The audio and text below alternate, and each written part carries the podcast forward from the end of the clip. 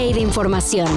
Titulares nacionales, internacionales, música, cine, deportes y ciencia en cinco minutos o menos. Cafeína.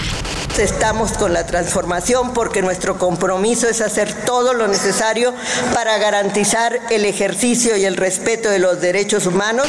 En México, un país en el que tiro por viaje se violan los derechos de la población, la presidenta de la Comisión Nacional de Derechos Humanos, Rosario Piedra Ibarra, pide que desaparezca la Comisión Nacional de Derechos Humanos.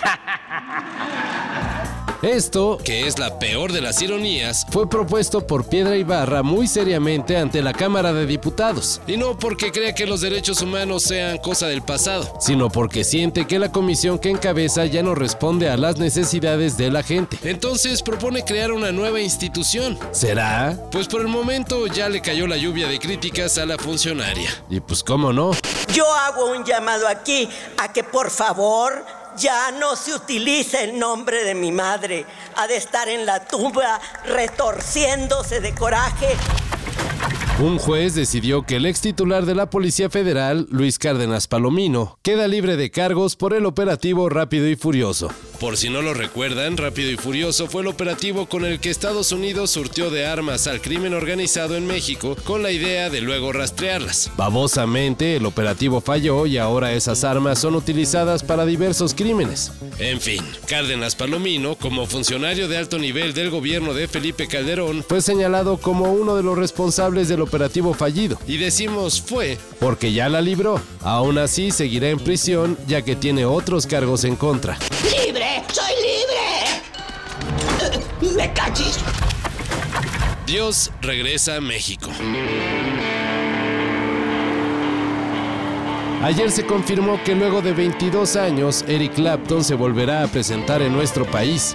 El llamado Slow Hand ofrecerá un único concierto el 3 de octubre en el Foro Sol con Gary Clark Jr. como acto abridor. Los boletos para esta presentación estarán en preventa el 31 de enero y a la venta al público en general el 1 de febrero.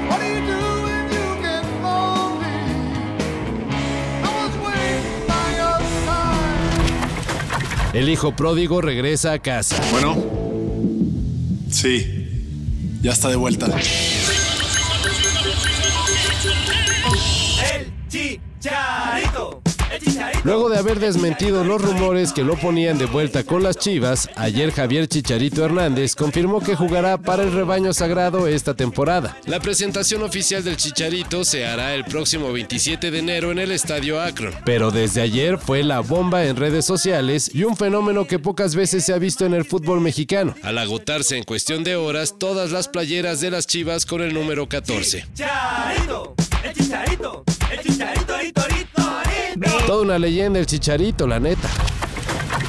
En Japón, una escritora que ganó un premio de literatura confesó que utilizó ChatGPT para elaborar la novela con la que participó. Algo que quizá fue decepcionante para el jurado, que encontró que la obra titulada La Torre de la Simpatía de Tokio era impecable. Como sea, la ganadora del premio Akutagawa conservará el reconocimiento, aunque ya puso a discusión bajo cuáles parámetros se realizarán próximos concursos. Habrá problemas con ese tipo de uso en el futuro, auguró el escritor Keiichiro Hirano, quien formó parte del jurado que premió a la autora que se ayudó de la inteligencia artificial.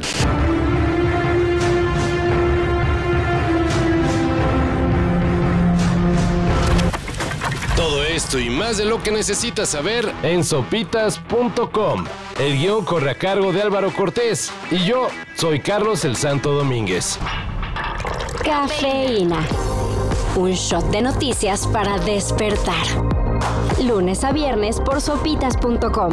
Y donde sea que escuches podcasts.